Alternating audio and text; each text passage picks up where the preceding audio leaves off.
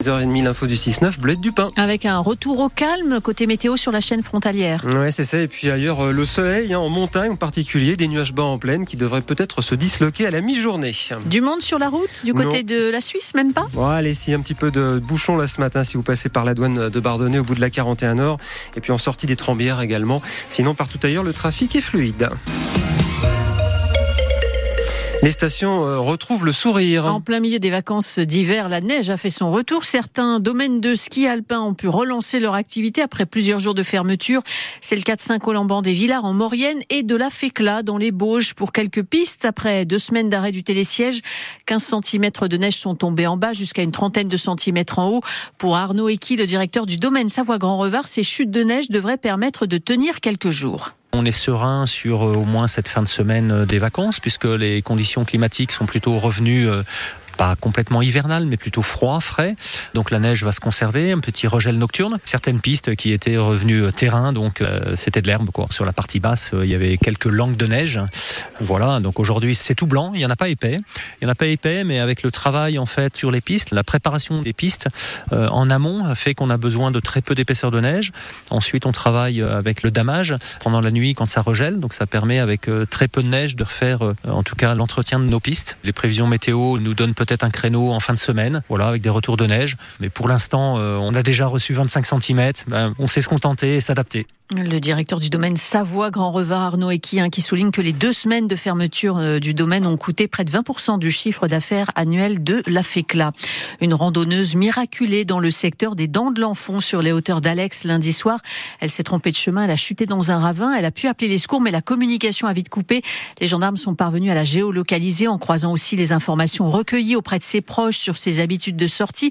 Il y a eu aussi le flair hein, des équipes cynophiles. Elle a été retrouvée euh, à la nuit en état d'hypothermie blessé à la jambe après 6 heures de recherche. Le récit de ce secours est sur francebleu.fr. Savez-vous que vous dérangez peut-être la faune sauvage en hors-piste? En Haute-Maurienne, au col d'Andagne, accessible depuis la station de Bonneval-sur-Arc, les passionnés d'observation animalière s'inquiètent de voir des skieurs euh, en hors-piste près d'un nid de gypaètes barbu en pleine couvaison.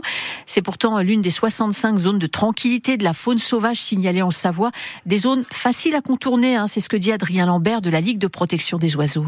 C'est des toutes petites zones en fait. Elles sont souvent réduites au minimum. Ça veut dire qu'on est vraiment à la limite de ce qui est acceptable pour les espèces déjà. Par l'action qu'on va avoir de fréquenter cette zone, on va mettre en péril la reproduction ou la survie de ces espèces. Au maximum, ces zones, elles font, on va dire 700 mètres de rayon pour le gypaète barbu parce que c'est une espèce qui est très sensible. Mais c'est vraiment les zones les plus grandes. En général, les zones, elles font 250 mètres de rayon. Elles sont toujours conçues pour être évitables. Dans la plupart des cas, la limite de pratique, elle est vraiment réduite. Quoi. Et pour déranger le moins possible les animaux de nos massifs, la LPO recommande hein, d'éviter de pratiquer le ski ou la rando avant 8 heures et après 17 heures, puisque ce sont les périodes où, les espèces s'alimentent, de tenir aussi son chien en laisse, hein, voire, de ne pas l'emmener du tout.